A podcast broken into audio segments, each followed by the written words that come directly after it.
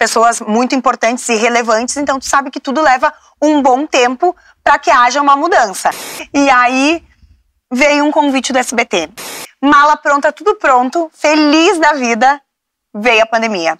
A gente uhum. sabe que o patrão vê umas barras. Na época da, da, da RBS, eu tinha muita restrição com rede social. Eu ainda sonho com outras coisas dentro dos veículos tradicionais. Ah.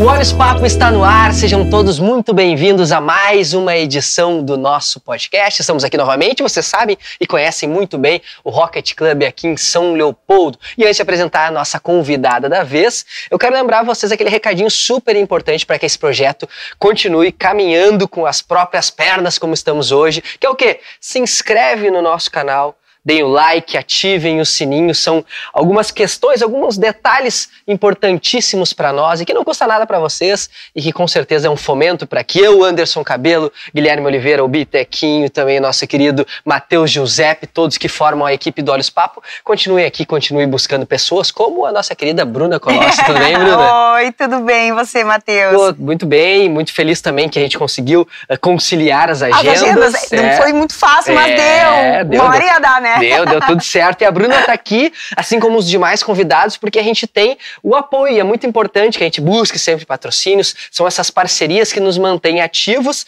E nós temos o apoio do SEMAI, que nos dá muito orgulho de ter. E vamos lá, o recadinho do SEMAI, que é sempre muito importante aqui, para relembrar nossa água, nosso bem patrimônio da cidade e o seu também. Esse é o tema dos 50 anos do SEMAI de São Leopoldo, que desde 1971 leva a saúde à população com inovação, eficiência e transparência em um serviço tão essencial a todos nós. No fim do programa eu dou mais um recadinho que fala sobre essa questão que estamos passando da estiagem. Então a gente fala sobre essa autarquia aqui de São Leopoldo, que é uma situação que engloba muitas pessoas. Uhum. E a Bruna, como jornalista, certamente acompanha isso tudo, sabe o quanto é o, o desafio que o agronegócio está passando. E a gente aqui também na região metropolitana, se puder fazer a nossa parte, acho que é muito importante. Com não certeza. custa nada. Porque reflete, né? O estado é um só. Exatamente. e a Bruna, para quem não conhece, para quem conhece também, trabalha hoje no SBT, no Mais Bá, tem também o conteúdo dela particular como uma influenciadora digital nas redes sociais, uhum. mas tem uma trajetória que passou também por RBS, uh, do interior, por Caxias, veio para a capital, uh, a moça do, da meteorologia, acabou trazendo uns elementos diferentes. Eu quero que tu uh, converse um pouquinho sobre essa linha de tempo da tua carreira, falando sobre esse teu período da RBS, até chegar aí. Eu vou te conduzindo, vou levando essa dança, mas conta do início, Vai. por favor, para nós bora, aqui, Bora, bora, bora falar porque tem tanto assunto. Pô. É bom tu ir me cortando, Não, tu ir lá, me falando, porque senão a gente vai longe. vamos lá. Enfim, tudo começa no interior, né? Eu sou do interior, eu sou de Alecrim. Então, geralmente as pessoas falam, Alecrim? Onde fica, né? Fica na fronteira com a Argentina, bem longe. Então, 540 quilômetros da capital, minha terrinha. E de lá eu saio com 17 anos para fazer a faculdade de jornalismo que sempre foi minha opção, desde sempre. Assim, uma coisa muito clara para mim é que eu queria trabalhar na televisão, desde criancinha. Então, depois eu entendi mais tarde que o jornalismo seria um bom caminho para traçar para chegar nesse objetivo maior. Estudei em São Borja, então eu saio de Alecrim com 17 anos, vou para São Borja estudar. Depois de São Borja, na volta ali, eu já deixo meu currículo na porta da RBS, lá em Santa Rosa, que era o meu grande desejo, até por ser a cidade mais próxima, né, de Alecrim com televisão, com uma emissora. E é ali que eu tive minha primeira oportunidade profissional mesmo. Logo depois de formada, fui fazer um freelancer, que era para ser de dois meses, se tornou três, virou quatro. Surgiu a primeira oportunidade de efetivar a vaga, mas era para voltar para São Borja. Olha como a vida é, né? A primeira oportunidade de um contrato efetivo foi para ser repórter abelha em São Borja. E o abelha na verdade, é o repórter de hoje em dia, né? Porque voltou a ser, que é o repórter que filma, que dirige, que faz meio que tudo sozinho. Mas na época eu fiquei com bastante medo, porque teria que dirigir também, e eu não pegava o carro assim, e ficar longe de casa de novo. A gente decidiu, eu digo a gente, porque eu e minha família, né? Que eu ia segurar um pouquinho mais. Então foi muito difícil, porque eu digo que eu dei o meu primeiro não para RBS, para uma vaga tá. efetiva, né? Mas super jovem. Eu, super jovem, que era o caminho, assim, o, o início da carreira. Mas é porque eu tinha realmente a esperança de conseguir alguma vaga mais efetiva, mais próxima da minha cidade, da minha região. E como repórter mesmo, tendo só esse, esse cargo, digamos assim, nessa função. E realmente só aconteceu depois de uns três, quatro meses. Aí abriu uma vaga na sucursal de Santo Ângelo, que existia na época. E lá fui eu morar em Santo Ângelo. Morei apenas cinco meses em Santo Ângelo e aí abri uma vaga para emissora mesmo em Santa Rosa. Voltei para Santa Rosa. Então, nesse período, eu retornei para Santa Rosa e fiquei durante dois anos e meio. Mais dois anos e meio lá. E lá eu digo que foi a minha formação mesmo como jornalista, né? Porque eu me formei numa universidade nova. Eu fui primeira turma de uma universidade nova. Então a gente, eu me formei sem ter tido laboratório de TV, sem ter tido, não existia, né? Não, não tinha dado nem tempo de ser construído tudo isso. Então me faltava mesmo a prática, né? E isso eu aprendi tudo vivendo. Então eu tive grandes mestres que foram os meus colegas na emissora de Santa Rosa que realmente me pegaram na mão e me disseram, oh, Bruna, isso é uma ilha de edição, assim que grava um off, assim que faz isso e aquilo. Mas eu tinha muita vontade, muita, muita. E era muito claro que era o meu objetivo, assim. E a tua missão sempre foi TV, não tinha outra vertente do jornalismo que te atraía? Não. Eu, eu sempre pensei na televisão. Até na, durante a, a faculdade, eu, eu fiz um pequeno estágio numa revista. Eu fiz algumas coisinhas pra. A gente teve algumas aulas de laboratório de rádio, algumas eu digo porque foram poucas mesmo. Eu adorei também, mas eu queria muito a televisão, assim. Sempre sonhava em ser apresentadora. Então, eu botei muito isso na minha cabeça como um objetivo. Então, deu certo ali. Ali foi que eu aprendi.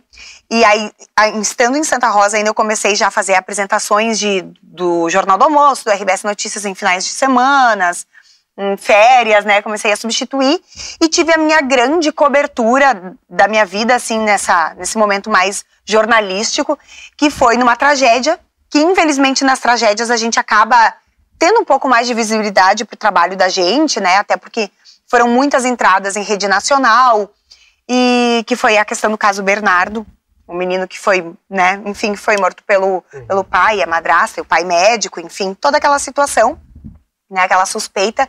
Então foi um trabalho que, que demandou bastante que foi bastante puxado, mas que também me deu bastante visibilidade. E logo após eu fui a Caxias. Então eu fui transferida para Caxias, recebi esse convite e lá fui eu morar em mais uma cidade.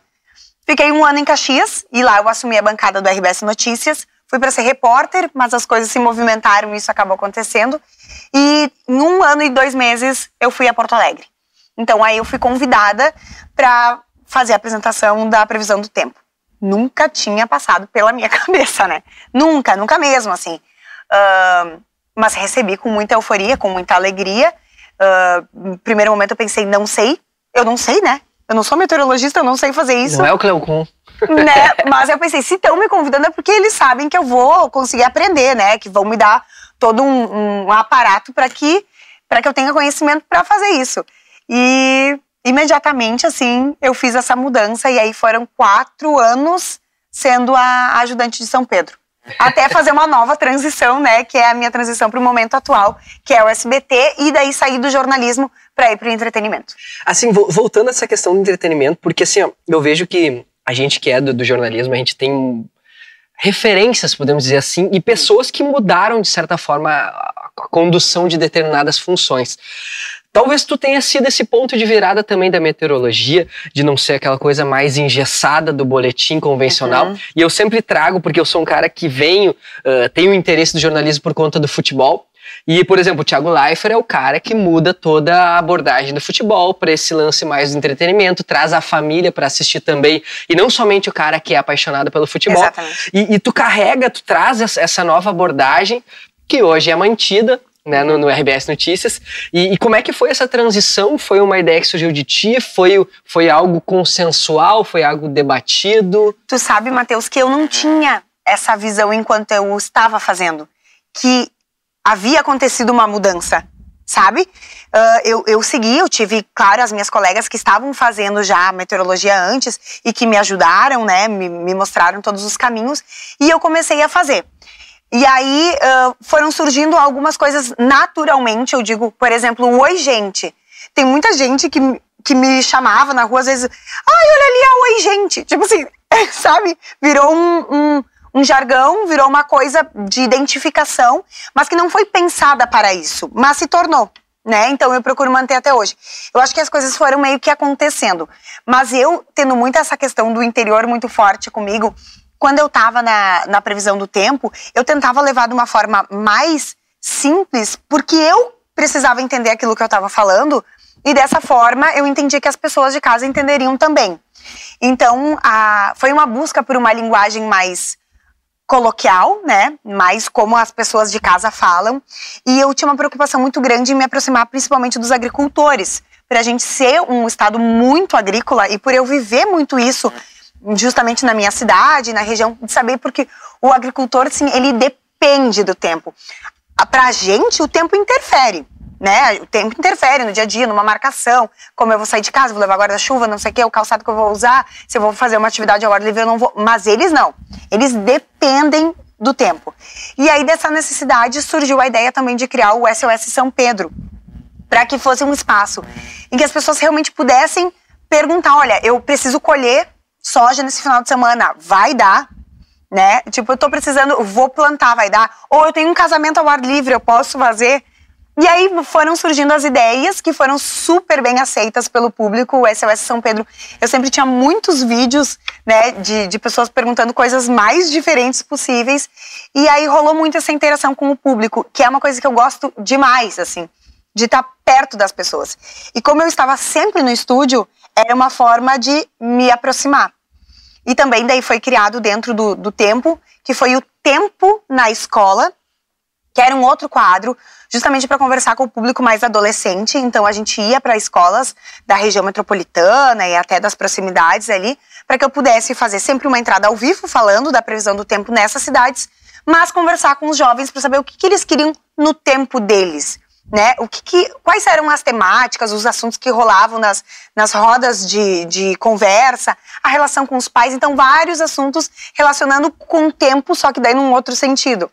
E foi muito legal, assim, porque me deu uma, uma outra possibilidade, né, de trabalho dentro da previsão e como apresentadora. Então, existiram muitas. Foi um caminho muito bonito, assim, que me abriu muitas uh, oportunidades e muito conhecimento, até que chegou a caravana do JA, que eu considero que foi, assim, o ponto mais legal da minha trajetória na RBS, né?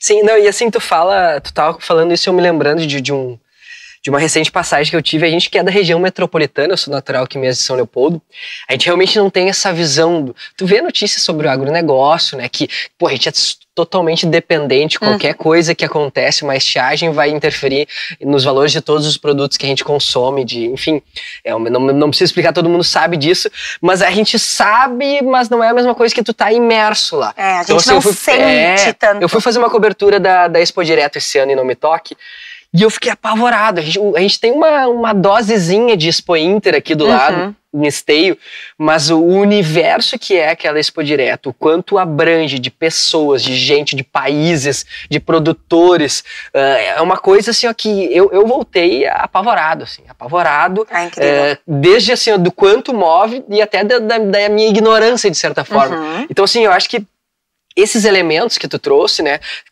faz parte da tua bagagem, faz parte da tua trajetória e que certamente foi mesclando. Eu imagino que nas discussões de pauta, né, isso tudo foi sendo implementado é. e foi surgindo produtos como a, a, a, essa parte também da caravana que tu falou do JA.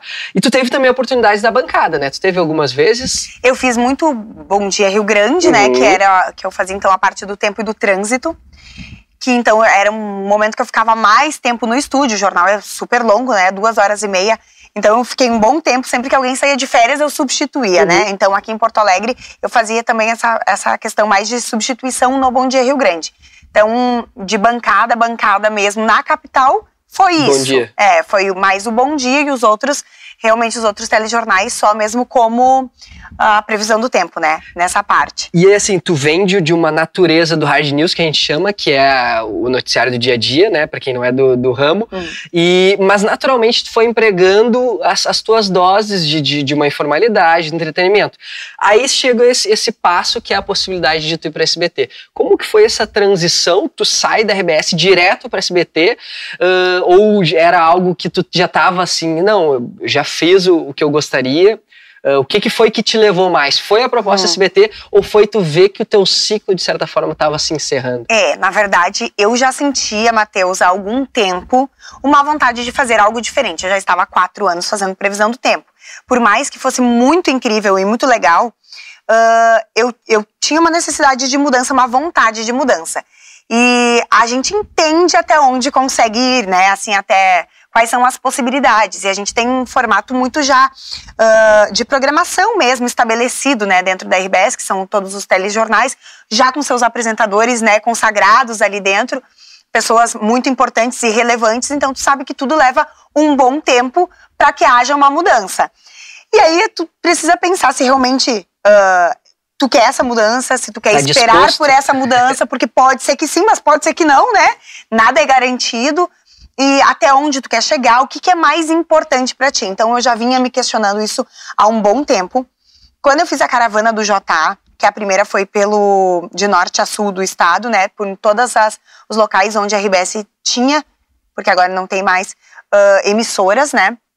A gente foi em cada uma dessas cidades e foi uma, um momento assim, ó, incrível, ímpar, porque a gente foi só para falar de coisas boas.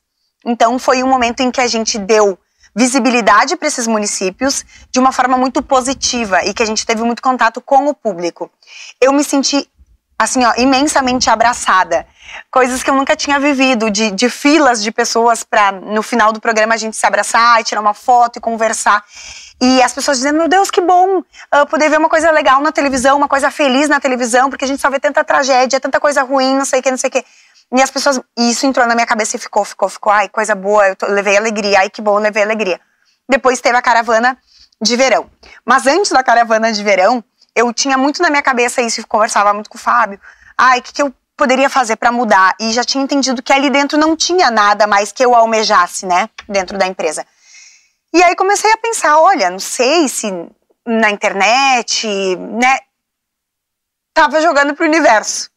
E nisso veio, no meio desse processo já de, de pensar muito em mudanças, eu já estava, eu estava na rádio também nesse momento, fazendo entretenimento na rádio, 92, que é, virou uma paixão para mim, absurda a, o rádio, nunca tinha feito, amei, amei, amei, enlouquecida pelo rádio. E aí, mas eu vi que eu tava muito com vontade do entretenimento, assim, sabe? Dessa coisa feliz. Ah, eu quero levar mais alegria, porque eu sou assim. E aí veio um convite do SBT. Eu recebi do diretor do SBT um, um, uma primeira mensagem para conversar, e aí foi me apresentada uma ideia do, de entretenimento, de trabalhar no entretenimento. Nossa, assim, ó, quando eu ouvi entretenimento, foi uma mistura de sentimentos. Eu, nossa, tipo assim, jornalista entretenimento, é, que mudança! E aí comecei a trabalhar isso durante meses e, e a minha cabeça já queria ir, queria muito ir. Então eu comecei a amadurecer, a pensar todos os pontos de vista, mais uma vez dividir com a minha família, porque mesmo eles estando longe, tudo eu divido com a minha família. Ah. E eu vi que eu já tinha minha decisão tomada, assim. Quando eu fui contar para eles, eles me disseram qual que é a dúvida? Tipo assim, que Quem tá dúvida tá que tu tem? porque vinha a proposta vinha de encontro a tudo aquilo que eu estava buscando, que era mais qualidade de vida. Porque eu acordava muito cedo, né, 13 e meia, quando eu fazia bom dia, e eu sou uma pessoa que durmo muito tarde, então assim, tem pessoas que se adaptam, outras não. Eu não me adaptava muito ao horário da madrugada, era muito puxado, era muito trabalho. Eu me sentia muito no automático e eu parecia que eu não estava mais uh, rendendo, não estava mais sendo criativa e tal.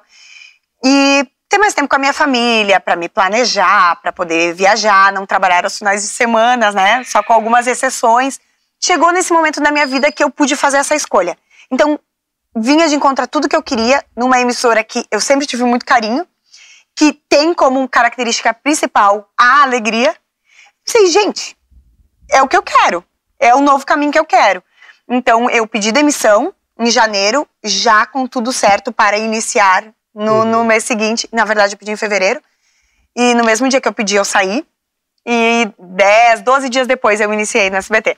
Certo. E assim, hoje tu tem mais autonomia de, de horários e afins, é, é um pouco mais tranquilo para ti a tua rotina de trabalho?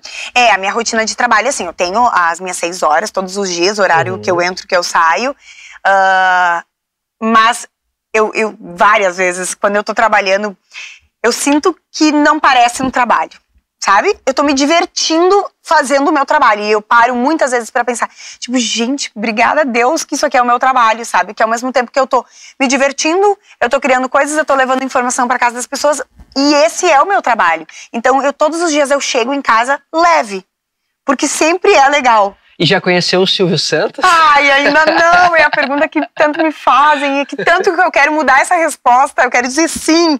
Porque olha só que, que, que questão, assim, do, do destino, enfim.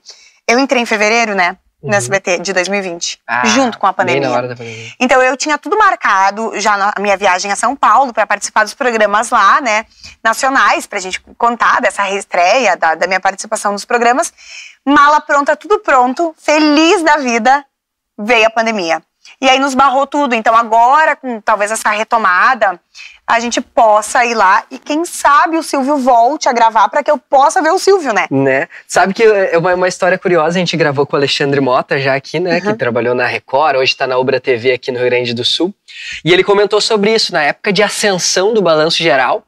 Uh, ele disse que um amigo dele ligou para ele e disse assim: Mota, seguinte, o Silvio quer te levar para SBT e ele vai te ligar. Eu tô te ligando para avisar porque ele vai te ligar diretamente pro teu celular. Uhum. E eu, eu te conheço, tu é um cara brincalhão e eu sei que se eu não te avisar, tu vai mandar ele tomar longe, né?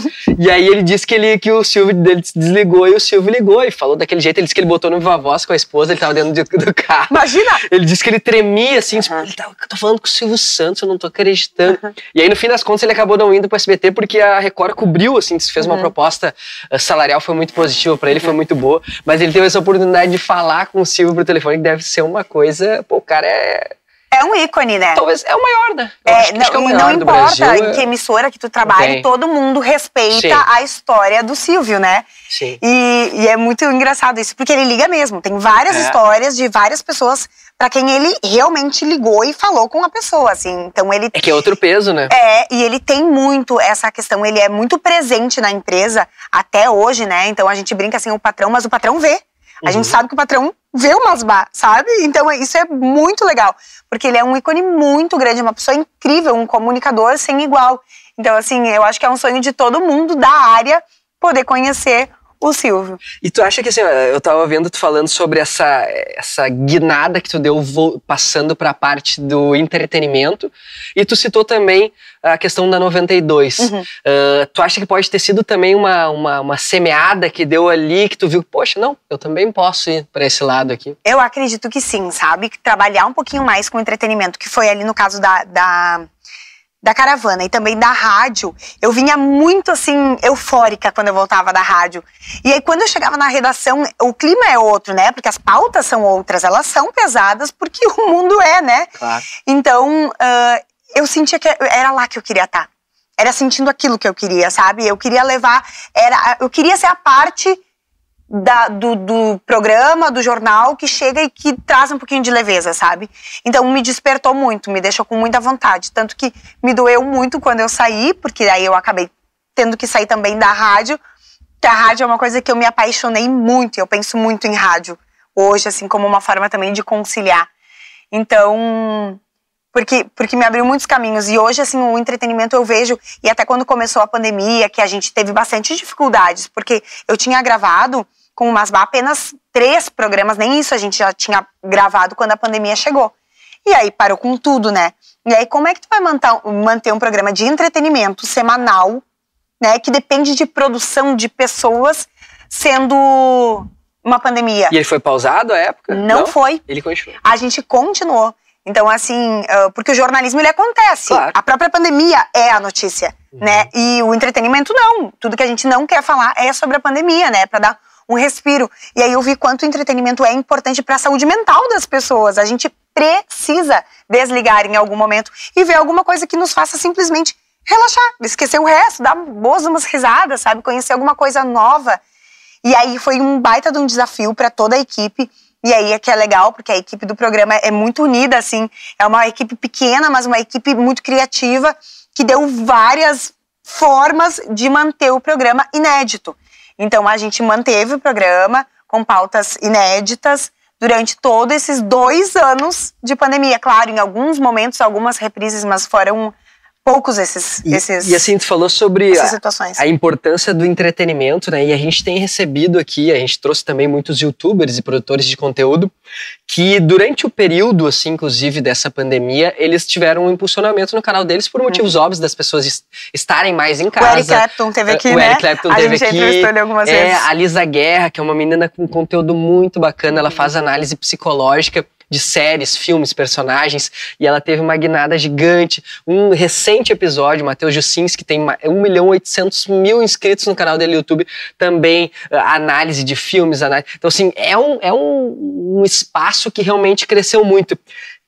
Tu, a Bruna, enquanto influenciadora digital, enquanto uh, a pessoa presente ali, não somente da TV, também teve crescimento ali? Ou era algo que tu já trabalhava em paralelo antes mesmo, na época da meteorologia lá na RBS? É, eu vou te dizer que na época da, da, da RBS eu tinha muita restrição com rede social, hum. né? Por trabalhar com jornalismo, isso te te limita, né, a falar de marcas, a mostrar marcas, a falar de marcas. Então, é, o meu contato com o público ali, ele existia, ele acontecia, as pessoas acompanhavam muito também para saber a previsão, que eu acabava sempre dando alguma coisinha ali, alguma informação, e para saber a rotina dos bastidores do, da vida, do dia a dia e do trabalho. Mas não era uma interação tão grande, eu tinha muita vontade de trabalhar com rede social e de ser mais livre, né, para conversar com o meu público assim. Então eu percebi que depois que eu fui para SBT, isso foi uma coisa muito legal, porque o SBT ele te dá essa liberdade de tu ter o teu contato, de tu ter a tua vida ali, sabe? E então eu consegui, acho que fortalecer esse contato com o meu público nas redes sociais e cresceu bastante. Então, hoje a gente conversa bastante através das caixinhas de perguntas, ou todos os dias, pelo menos, eu vou ali conversar, dividir alguma coisa. E as pessoas curtem muito isso, né, de saber dos bastidores do programa. Eu só não mostro mais, porque como a gente grava todas as os dias. E às vezes eu gravo essa semana para semana que vem para não dar tanto spoiler. Claro, claro. Mas a gente vai sempre mostrando algumas coisas e eu acho que durante esse período de pandemia foi um lugar muito legal também para que a gente falasse de outros assuntos. E na minha rede social eu realmente uso para falar também de coisas legais. E aí já me perguntam, ah, tu tá sempre sempre feliz, tu tá sempre alegre? Não, eu não tô. Só que quando eu não tô, eu não venho né? Tipo, ah, eu não abro o celular chorando, ah, gente, eu tô muito mal. Não vou lá reclamar. Porque eu acho que cada um já tem tanto problema, todo mundo já tem os seus, né? Que eu não vou ser mais uma chorona ali, entendeu? Então eu tento usar esse, esse espaço que eu tenho para tentar levar mais alegria, mais distração. Claro que às vezes eu vou lá e digo, ah, gente, olha, hoje não, não fiquei tão legal, hoje não tava tão bem, tem dias que a gente não tá se sentindo. Até porque daí todo mundo vê, ah, a Bruna também, né? Também fica triste às vezes, também tá, tem os seus problemas, para que a gente também não viva essa ilusão de rede social, né? Porque a gente cai muito nisso, tipo, ah, vida perfeita. E a gente se compara muito com as outras uhum. pessoas e acaba gerando uma frustração muito grande em muitas pessoas. Eu mesmo também me comparo com outras, né? Com outras pessoas, e a gente vai se frustrando. Então é interessante também mostrar que todo mundo vai ter as suas dificuldades, ser sincero, ser transparente com as pessoas. Eu acho que isso é o que mais me aproxima hoje também do meu público. É, e assim, eu, eu creio que hoje a possibilidade que o celular te entrega é de tu buscar a pessoa que tu quer. Uhum. Se eu quero um conteúdo alegre, eu vou na Bruna. Se eu quero um conteúdo talvez de uma pessoa que não, essa pessoa fala tudo o que acontece, tem essa outra opção ali. Claro. E, e, talvez não, não exista o certo e errado, são simplesmente não, as opções, não, são né? só perfis diferentes, isso, né? Isso, isso, isso. E assim, e tu enxerga isso também como uma espécie de futuro ou tu ainda te vê muito vinculada a esse meio convencional, a TV, tu já chegou a pensar no momento, não, peraí, eu vou trabalhar para mim. Tudo bem, tu tem a maleabilidade de uhum. horários, tu já tem, a gente que é do jornalismo, pô, tu tem o fim de semana, a gente sabe o quanto é. isso é, valioso. É, é, valioso, né, e é, e é importante, assim, já é um outro ganho que tu tem, mas tu já enxerga um futuro diferente, de repente, daqui a pouquinho eu posso ser a minha própria produtora de conteúdo, eu posso ser minha própria chefe, uhum. ou tu ainda te vê, ainda gosta desse, desse meio tradicional tradicional? Eu gosto. Eu gosto muito. Eu tento conciliar as duas coisas, porque a rede social é um lugar que também eu me sinto muito à vontade, né? Muitas pessoas dizem, ah, pra mim é uma função ter que fazer um stories. Pra mim, não, né? É, pra mim é muito natural. Eu poderia ficar, às vezes, o dia inteiro ali falando com as pessoas, sabe? Conversando. Eu gosto muito desse ambiente virtual. Eu gosto de criar conteúdo para rede social, para marcas, para empresas. Acho tudo isso muito legal. Eu gosto de trabalhar com apresentação de eventos que eu faço também. Uhum. E é uma coisa que eu curto muito, assim, sabe? Mas a, a televisão, trabalhar hoje com entretenimento, assim, sério, isso me realiza muito, assim. Então, ainda é a minha prioridade. Eu sempre digo, a rede social, ela tá aí, eu tento levar sempre junto comigo, mas o SBT é a minha prioridade, sempre. Então, assim, eu ainda sonho com outras coisas dentro dos veículos tradicionais. Ah. Mas, mas se não der, não tem problema, porque por sorte, a gente constrói outros caminhos também, né? Também cogita, assim, tem ambições, de repente, porque tu veio migrando do interior, vindo pra capital. De repente, alguma coisa no centro do país, são coisas que passam também por ti. É, tu sabe que eu, eu sou muito apegada à minha família. E tudo que me leva mais longe deles me puxa um pouquinho, né? Me faz pensar bem mais. Então eu sempre pensava, ah, até Porto Alegre, ok. Eu nunca tive muito assim, ah, essa vontade de ir para Rio São Paulo. Não, não, não tinha muito ainda na, na, no momento ali que eu estava no jornalismo, que eu fui, tive uma experiência em São Paulo, fiquei uma semana lá, claro, acompanhando, não trabalhando na rua de fato, acompanhando, mas não era uma coisa assim, nossa, eu almejo muito, eu nunca fiz nenhuma movimentação para que isso acontecesse, assim, nossa, tipo, ah, bater, olha, eu quero, sabe? Nunca tive isso. Mas hoje eu entendo também que, que eu estou no Masbá, eu amo fazer o Masbá, mas além do Masbá, aqui no estado, o que, que eu quero? Aí a gente não tem um lugar a mais, sabe? Entendi. Tipo, eu cheguei onde eu queria Chegou aqui dentro do estado, que seria o Masbá.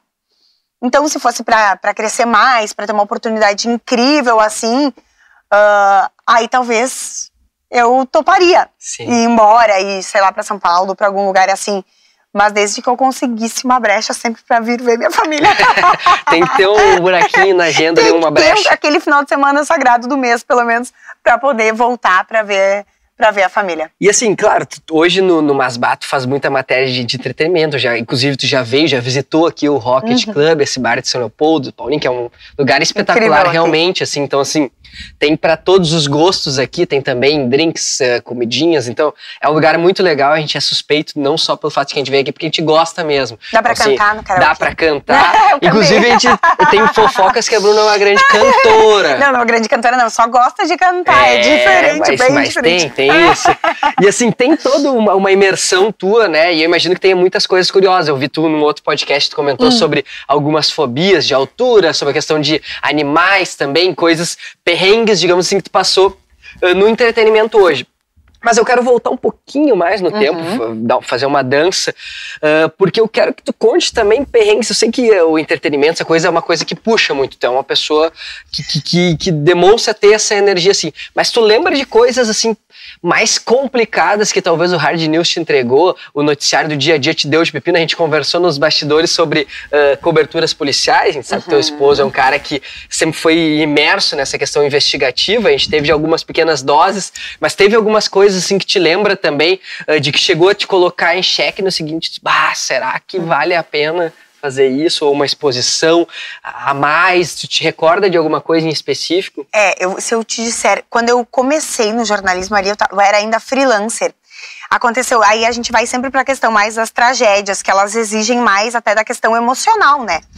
E eu me lembro que quando eu era free, e imagina isso, muito lá no começo, há uns 10 anos, ah, eu f- tava trabalhando e aconteceu uma tragédia da linha Salto. Eu não sei se vocês vão se recordar, a tragédia da linha Salto. Assim, a gente falava, se referia a ela. Foi um ônibus que estava trazendo um pessoal que tinha ido para um torneio em- em Santa Catarina, se eu não me engano, e o ônibus virou, teve se acidentou e morreram 19 pessoas.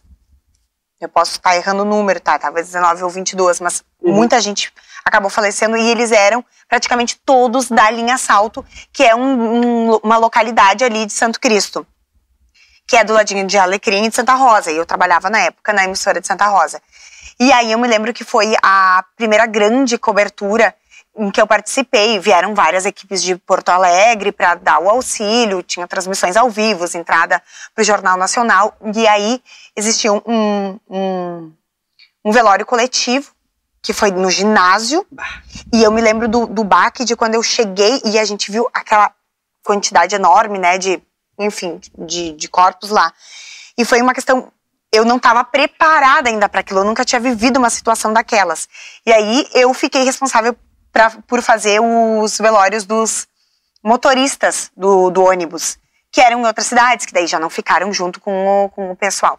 Então eu fui nessas outras cidades e fiz. E eu me recordo que eu tinha muita vergonha e eu não sabia como chegar nas pessoas, nos familiares, para perguntar se eles queriam dar uma entrevista, se eles queriam falar alguma coisa, porque é um momento muito delicado em que tu te sensibiliza, tu tem que saber como chegar nessa pessoa, até para que ela não se ofenda, porque é um momento de muita dor, né? Como é que tu vai invadir esse momento? Que palavras que tu vai usar? Então eu me lembro que exigiu muito de mim. E, e, que até na parte de gravar a minha passagem, né, a passagem é o momento que o repórter aparece na reportagem tradicional do jornal, eu gravei assim do lado de fora e eu sussurrei. E eu falei bem baixinho. Porque eu não queria que ninguém escutasse aquilo que eu tava falando, sei lá, de vergonha, de para não constranger ninguém, para não chamar atenção, né?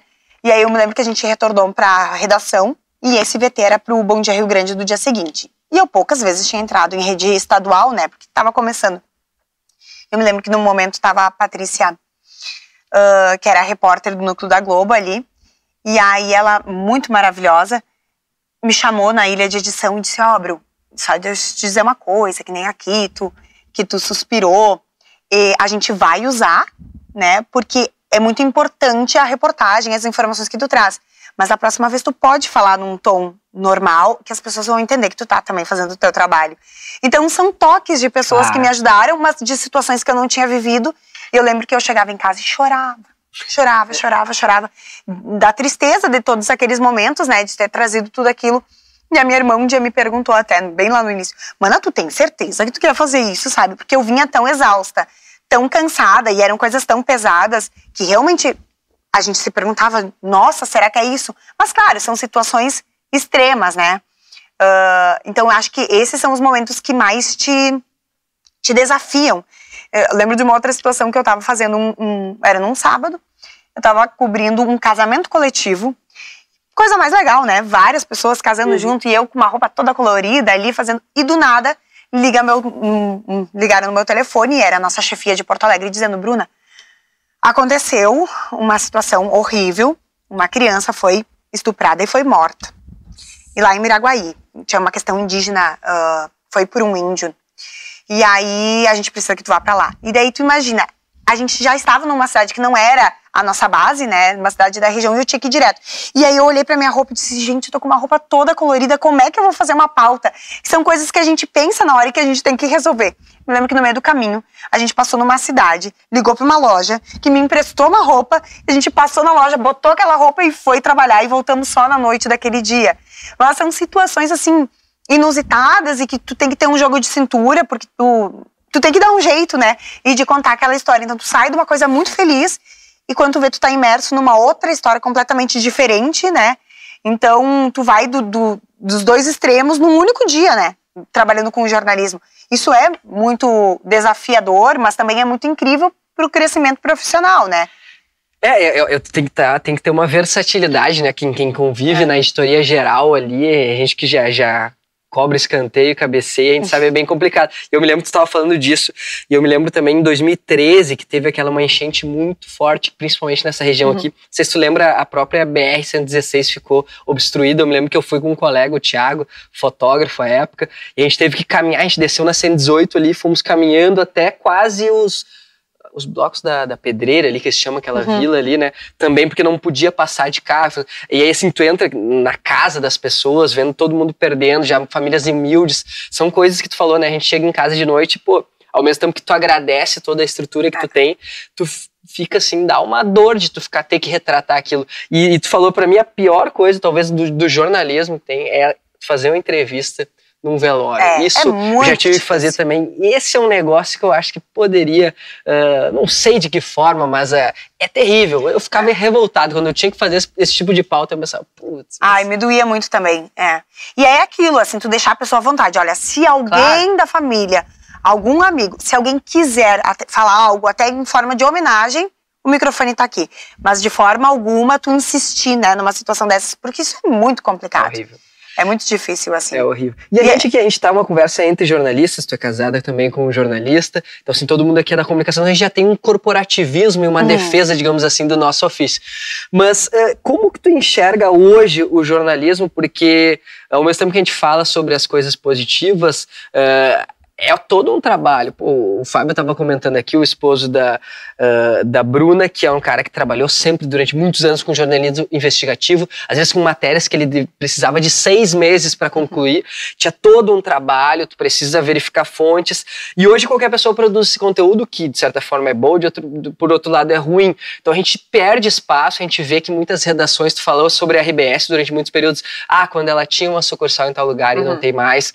Eu trabalhei no Grupo Sinos também, que perdeu muita estrutura, porque tudo bem, uh, o desenvolvimento do mercado ele acontece de uma forma e às vezes isso, isso rola, mas uh, é inevitável. Hoje o jornalismo não tem a perna para fazer o que fazia anos atrás. Como é que tu enxerga toda essa mudança da comunicação, esse misto de um jornalismo que hoje tem menos estrutura para fazer um trabalho completo e tão necessário de serviço à sociedade, e ao mesmo tempo esse lado dos produtores de conteúdo, que muitas vezes substituem uh, os jornalistas, não que substituam efetivamente, mas para o consumidor sim, às vezes ele só consome o Matheus ali que não que é da cidade, que informa, mas que não tem o compromisso de verificar a, é. a exatidão daquele fato, né? Como é que tu enxerga esses dois lados? A estrutura do jornalismo hoje e essa questão dos produtores de conteúdo, que é uma terrinha meio sem lei, digamos assim. É, pois é, porque hoje todo mundo tem o um celular na mão, todo mundo gera conteúdo na hora que quiser. Aconteceu um acidente aqui, eu ligo meu, meu celular e começo a gravar e dou aquela informação sem checar aquela informação. Acho perigosíssimo, né? E aí, só que aí vai de cada um escolher que fontes que quer seguir né? Que, que locais que quer buscar a informação, porque a informação ela está disponível o tempo em todo o tempo todo em todos os lugares. Por isso na televisão a gente muito falava, primeiro, antigamente se tinha uma necessidade de dar o furo, né? Aí eu quero dar por primeiro. Hoje a gente não quer mais dar por primeiro, a gente quer dar bem dado, a informação checada, aprofundada, né? Então não se tem mais toda aquela ânsia de ser o primeiro a dar a informação, mas sim esperar para ter uma confirmação daquilo que está sendo dito. Justamente por isso, porque a informação qualquer pessoa hoje dá. Qualquer pessoa liga o telefone e dá a informação sem checar a informação. Isso é um risco muito grande que a gente corre. Eu já não estou mais no jornalismo, mas mesmo acompanhando assim, e a gente vê que o profissional jornalista também precisa mais uma vez ser várias coisas ao mesmo tempo. Hoje não dá mais para ser só repórter, saber só ser repórter.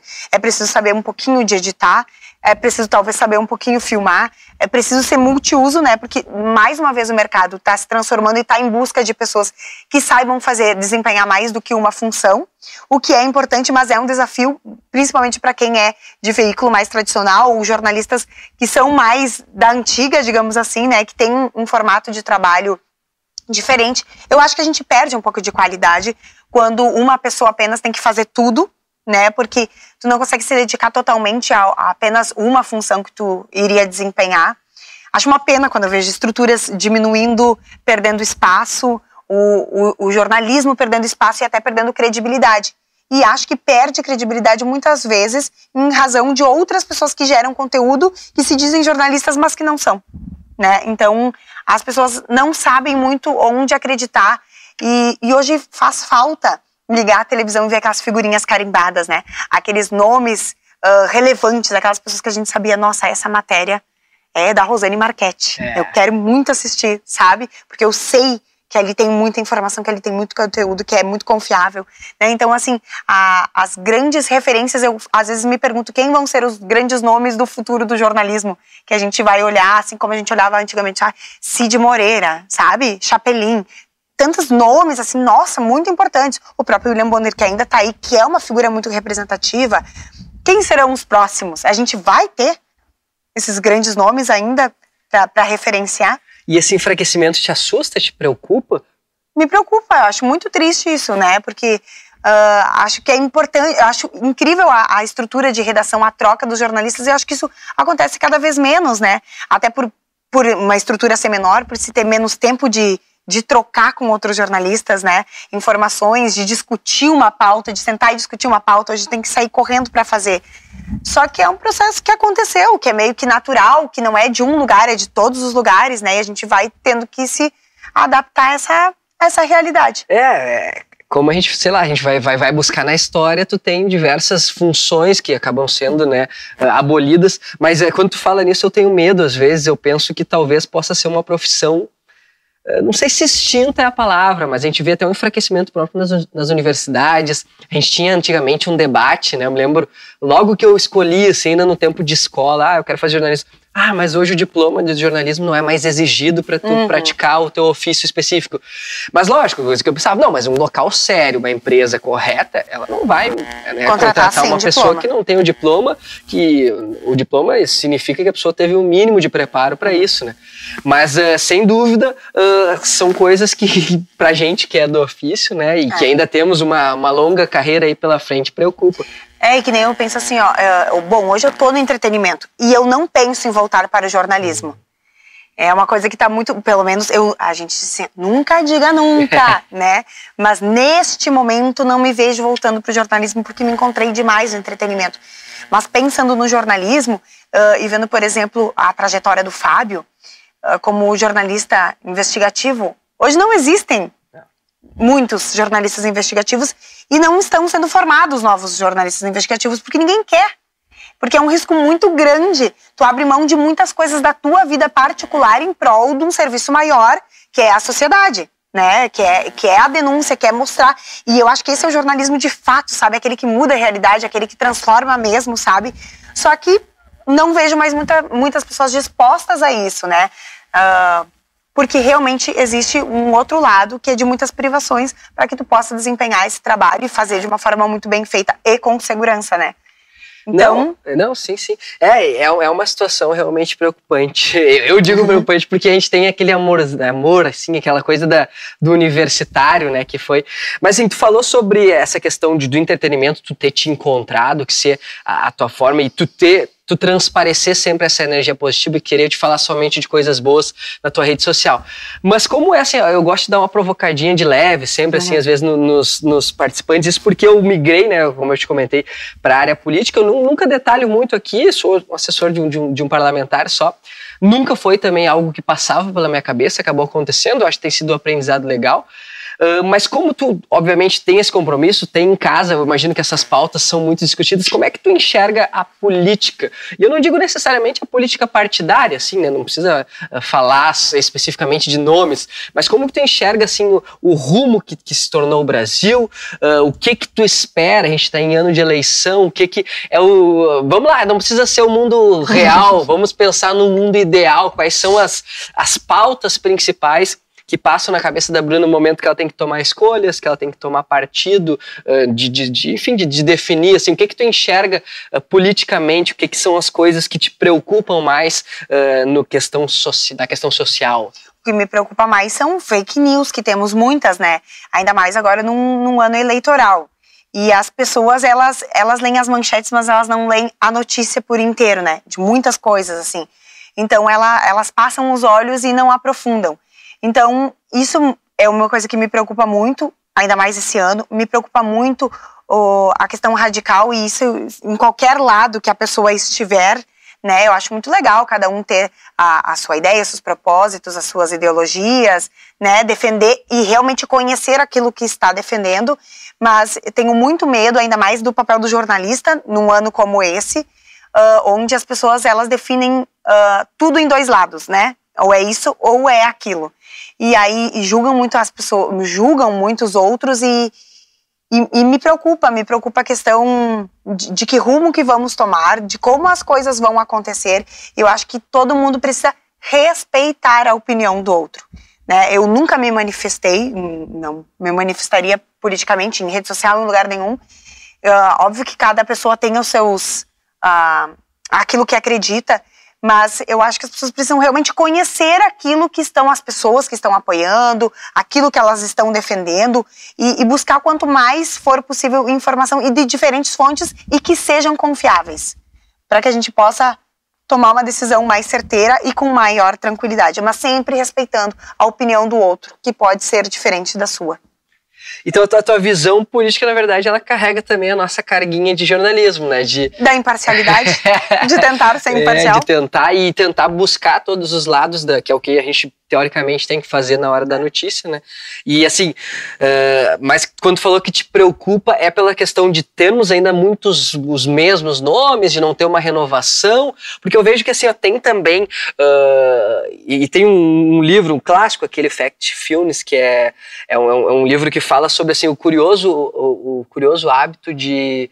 Uh, configurar opiniões somente baseadas em fatos, alguma coisa desse sentido. E é um livro muito curioso porque ele, ele vai pegando assim situações, ah, ele faz uh, perguntas para ti. Uhum. Qual que tu acha que é o nível de escolaridade feminino hoje no mundo? Uhum. Aí ele vai te dando opções. Aí tu vai vendo que na verdade sim, beleza, a gente tende a ter uma visão sempre negativa das coisas, mas ao mesmo tempo as coisas evoluem e evoluem muito, só que elas aparecem mais, né? Hoje a rede social ela te entrega muito mais. Se tem um caso de racismo, por exemplo, a internet vai ali atira para para todo mundo. Então, assim, tem esse lado positivo delas serem mais expostas, mas por outro lado, às vezes a gente acaba tendo os mesmos nomes. Tu acha que tem a possibilidade de um Brasil surgir novas lideranças, surgir pessoas talvez impulsionadas por, pelas redes? Como é que tu vê a movimentação nesse sentido? Pois é, é que a gente ouve muitas pessoas dizendo assim, ah, eu não gosto de política. Aí eu não gosto de política, eu não gosto de falar de política, eu não gosto de política porque ninguém é, ninguém vale nada, ninguém Pensa isso, ninguém no partido, aquilo. né? Pensa no E aí isso afasta também as pessoas jovens da política, porque aí ninguém quer se envolver, né? Ninguém quer dar a cara a tapa, ninguém ah, eu não gosto, mas eu também não vou fazer minha parte uhum. colocando meu nome à disposição. E aí a gente acaba caindo sempre nos mesmos nomes, no mesmo formato, nas mesmas pessoas, que são as pessoas que já estavam ali e que por já estarem ali já são conhecidas já estão nessa caminhada e outras pessoas novas não surgem. Porque a gente encasquetou de dizer que não gosta de política, que não quer falar de política, que, que tudo é sujo, mas eu não estou disposto também a tentar fazer diferente. Então a gente acaba que vai estar tá sempre com os mesmos nomes. E os nomes novos que surgem não têm ainda toda aquela força, porque não tiveram toda aquela visibilidade de outros tempos. Mas aí a rede social pode ser uma grande aliada, né? Porque pessoas novas geralmente também trabalham bem uma rede social que pode talvez levar esse nome adiante para outras pessoas, né? Enfim, mas é, a gente sabe que é um é um mundo difícil de. É, e como é mais imediato, né? Às vezes a gente via assim, pô, hoje uma, uma liderança para se estabelecer, para chegar a ser um presidente, ele vai precisar de todo um período. Tem que ter uma trajetória. Né? Tem que ter né? uma trajetória. E hoje em dia, como as coisas são tão intensas, eu acho que para nós parece que demora mais, né? Ou antigamente um cara perder duas, três, quatro eleições, daqui a pouco já tinha, pessoa, não, beleza ele foi, chegou a hora dele. Hoje em dia a gente tem uma coisa mais imediata, talvez uhum. por isso. E tu já te, te, aventuraria numa carreira política? Não. Sabe que várias vezes é. já me disseram isso. Muitas vezes, assim, ai, Bruna, não sei. Não. Bruna realmente, governadora não vai acontecer. Realmente isso não vai acontecer. Eu vou ficar é, fazendo entretenimento tentando levar só coisa boa. Eu só quero falar de coisa boa. E é bom, né? Você chegar mais leve. Eu imagino que é. é deitar no travesseiro, mais é, tranquilo. É, com certeza é. Mas olha, a gente trabalha muito. Eu digo, às vezes as pessoas pensam, ah, é só diversão, é só alegria, é só brincadeira. Realmente é muita diversão, alegria, brincadeira. Mas é muito cansaço também. Porque a gente cansa, a gente trabalha muito, é puxado, mas é muito bom. Pelo menos a gente sai sempre com aquele sentimento bom. Sim, tem todo um debate, toda uma discussão, que nem tu falou, tem que ter muita criatividade é. envolvida. Eu imagino que tu deva consumir muitas coisas. E que tipo de coisas que tu consome, assim? A rede social é uma, uma ferramenta muito importante, tá? Uhum. Claro que no programa tem dois produtores, né? Além toda a equipe tá sempre dando sugestões, porque uma, uma sugestão de pauta pode surgir aqui da nossa conversa, já posso chegar lá com uma ideia um, o rádio ligado traz uma ideia, mas a rede social nos abastece muito, porque como o programa ele é muito voltado também a novidades, ao que a tendência, ao que são né, tendências, curiosidades, então a rede social nos traz muita, muita coisa legal assim. A internet como um todo, a gente está sempre em busca de, de o que pode ser assunto, o que pode render uma pauta, ou a gente passou na rua, viu esse bar, o que será que tem nesse bar? Ah, não acredito que tem um fliperama lá dentro, que tem uma máquina de 1900 não sei quanto. Então, tudo isso pode se tornar uma, um assunto, uma pauta. Mas a cabeça, realmente, o radar tem que estar sempre ligado. Claro. Porque pode surgir numa conversa num, no cabeleireiro, no banco, na fila do banco. O que as pessoas estiverem falando é aquilo que que vai render. Certo. E para a gente te liberar, Bruno, a gente tem um quadro chamado Olha Isso. O que, que é o quadro Olha Isso? São coisas, são coisas, elementos, fatos, viagens, filmes, séries, livros, uh, opiniões, uh, enfim, é, eu peço, eu tento pedir para o nosso convidado que ele se defina em algo, em alguma coisa. O que, que é assim, ó, a Bruna Colossi que tu pensa, olha isso, isso é a Bruna. Qual que é o tipo de indicação que tu daria para nossa audiência que nos acompanhou até aqui, eh, quando for trazer essa referência e pensar a cara da Bruna? É isso. Nossa de um, fi de um filme, de uma música, de uma. Nossa. Super, super livre. Eu, eu, eu às vezes eu tento não falar para não condicionar. Que difícil. Mas, uh, mas pode ser um filme, pode é ser uma série. Pode... A Bruna é um Masbá. É um Masbá? É, a Bruna é um Masbá. A Bruna é um Masbá. Eu acho que eu me vejo muito ali no Masbá, sabe? Hoje eu consigo ser muito eu. E a, às vezes eu tô, as minhas amigas estão assistindo o programa, alguém, e elas me mandam, meu, essa gaitada, amiga, é muito tu. Tipo assim, foi muito tu, sabe? Então hoje eu consigo ter a liberdade de, de me soltar e de realmente ser eu. Música sertaneja, sou eu também. tá ali na sofrência, sou eu. eu. eu. gosto de cantar, eu gosto de alegria, eu gosto de, de, de amigos, sabe? Eu tenho. A, a minha família e os meus amigos, assim, são sempre prioridade. Então, assim, onde tiver espaço para uma boa conversa, para momento de lazer, tô eu. Então, olha, isso é esse compilado de o Universo Alegria, recentemente, que tu esteve por ali, o Masbar no SBT, que é todo sábado. Todo sábado, ao meio-dia. Então, essa é a indicação da Bruna. E, Bruna, muitíssimo obrigado por ter vindo aqui em São Leopoldo. Sei que a correria do dia a dia, o cansaço também do trabalho, e tu dispôs um tempo aqui para estar conosco, então a gente te agradece demais, Bruna. Obrigado Imagina. mesmo por ter vindo aqui. Eu que te agradeço, Matheus. Foi muito legal bater esse papo contigo, com todo mundo que acompanha o podcast. E estou muito feliz de ter conversado. Espero ter contribuído. E a gente poderia ficar falando horas e horas, né? Verdade. Mas foi muito legal mesmo.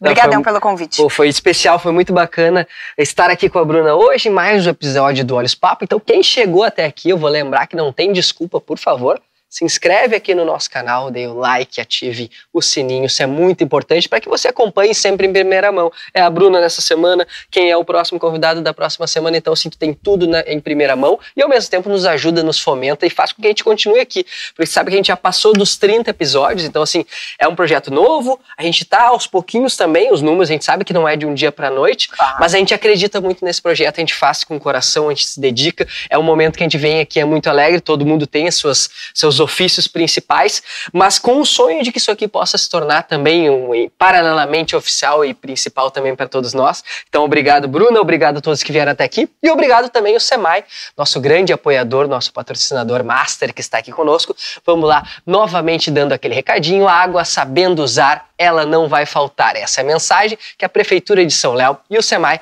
querem passar para você nesse momento de estiagem que todos devem fazer a sua parte usando somente o necessário. Então, bora economizar. A gente sabe que esse verão foi bem complicado, estamos agora entrando no outono, torcendo para que o tempo dê uma colaborada, mas também é importante até que tudo se adeque, na verdade, que permaneça com essa responsabilidade e esses cuidados. Então, obrigado a todos que estiveram até aqui. Toda segunda-feira às 20 horas, o episódio novo no canal do Olhos Papo.